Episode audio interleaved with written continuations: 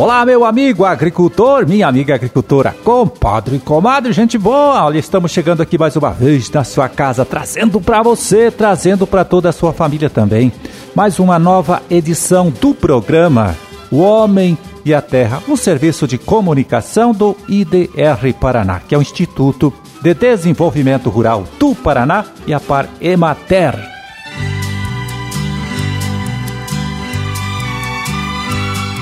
22 de dezembro de 2020, terça-feira, terça-feira de lua crescente, dia da consciência ecológica e data também do aniversário de Boa Vista da Aparecida e Flor da Serra do Sul. Parabéns!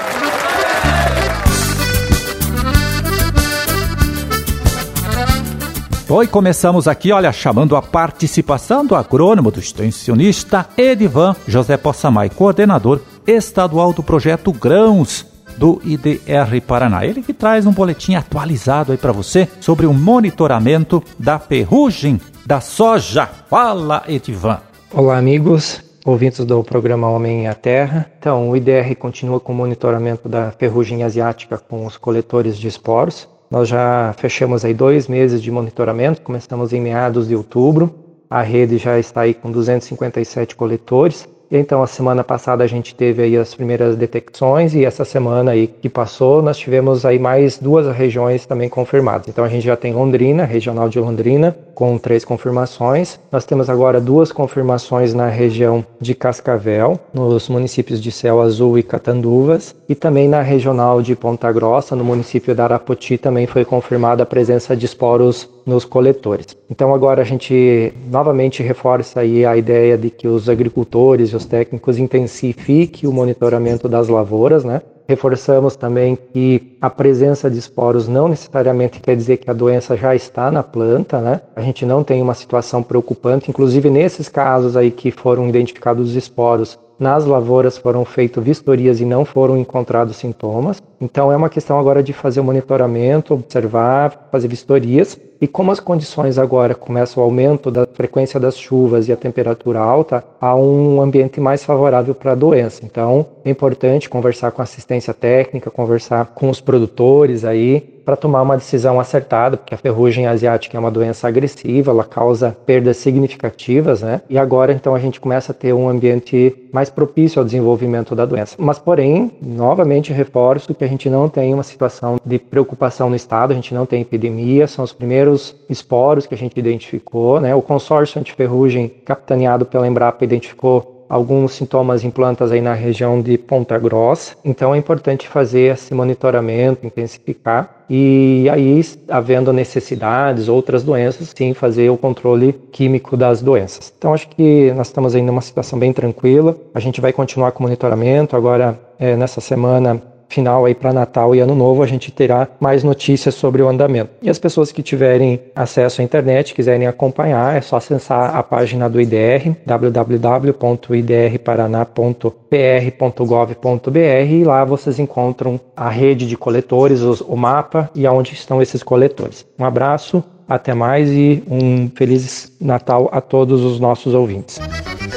Valeu, Edivan, muito obrigado. Um forte abraço e um feliz Natal e bom final de ano aí para você e a sua família também.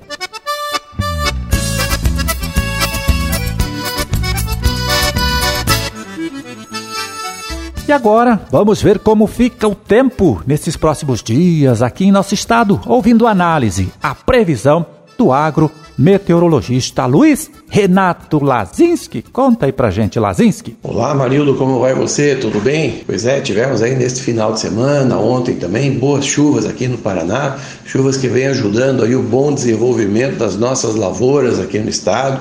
Melhorou bastante depois do início complicado, com falta de chuva, estiagem. As chuvas agora regularizaram um pouco, né, Marildo? Mas essas últimas chuvas foi uma frente fria que passou aqui pelo Paraná. Essa frente fria já está sobre a região sudeste do Brasil, né? Mas e já começa o tempo melhorar em algumas áreas. Ali no sul, sudoeste, oeste do estado, hoje é terça-feira, o tempo firma bastante, o sol predomina, não há previsão de chuva.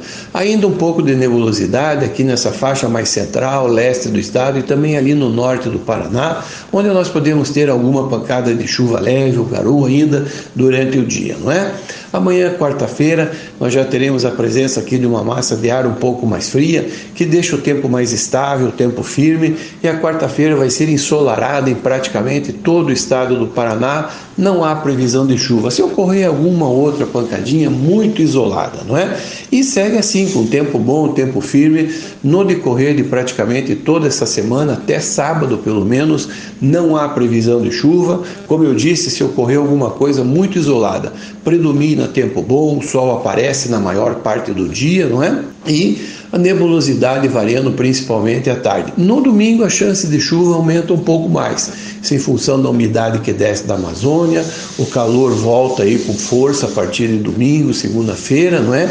E aí, chance dessas pancadas de chuva de verão no final da tarde, início da noite, sempre pode vir acompanhada de alguma trovoada ou rajada de vento um pouco mais forte, não é? E segue assim também, terça, no, no início da próxima semana, segunda, terça e quarta-feira da outra semana, não é? As temperaturas é que caem um pouco, Amarildo. Como nós falamos, aí nós vamos ter aí no decorrer dessa semana a presença de uma massa de ar um pouco mais fria, que deixa o tempo mais estável, o tempo firme, mas diminui um pouco as temperaturas. Não faz frio, só as temperaturas ficam mais amenas, né? principalmente aqui no centro-sul, onde as mínimas dos próximos dias devem variar entre 12 e 14 graus, as máximas aqui na faixa entre 24 e 26 graus.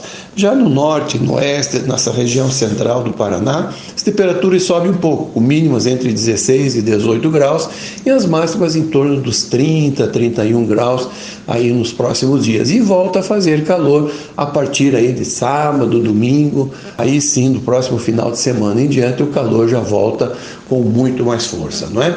Então, Amarildo, eram essas as informações. Quero desejar a você e a todos um Feliz Natal, tá certo? Que Papai Noel nos traga aí uma boa safra nesse ano, e um clima bastante favorável para que nós possamos ter aí uma boa safra, essa que nós estamos aí em pleno andamento aqui no Paraná.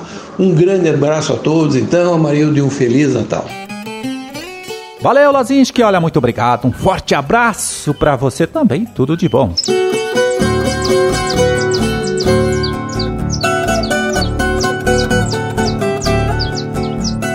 E vamos pegar aqui o relatório da Ciasa de ontem, segunda-feira, para ver como ficaram os preços médios das principais hortaliças colhidas aqui em nosso estado nesta época do ano. Vamos ver.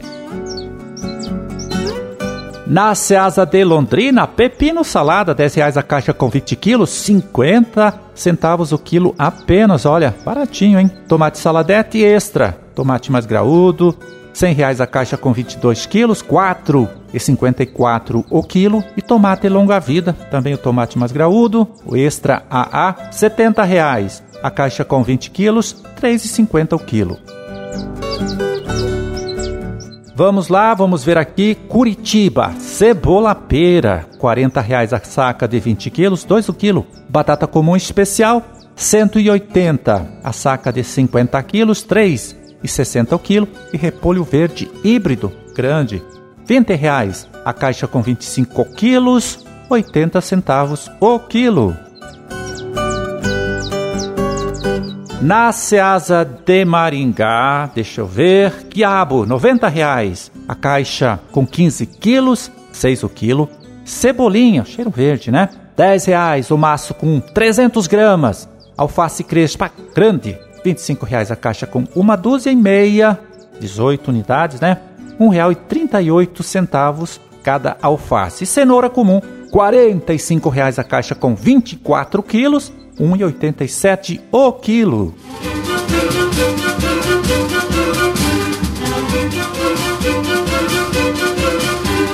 Bom, meu amigo, minha amiga, era esse o recado que a gente tinha para hoje. Vamos ficando por aqui torcendo para que todos vocês aí tenham uma ótima, uma excelente terça-feira. E até amanhã, então, quando estaremos aqui de volta mais uma vez, trazendo para você, trazendo para toda a sua família também, mais uma nova edição do programa.